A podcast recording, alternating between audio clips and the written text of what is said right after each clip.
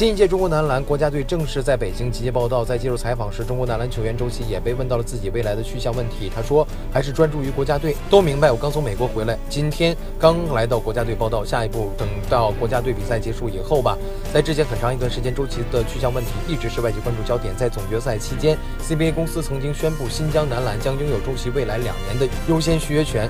谈及对于这一次的国家队任务期待，周琦表示：“为国家出力肯定是全力以赴。”呃，这次世界杯也是在国内，对于我们来说呢，机会和压力并存，期待球队及自己都能打出非常好的成绩，包括最后的成绩。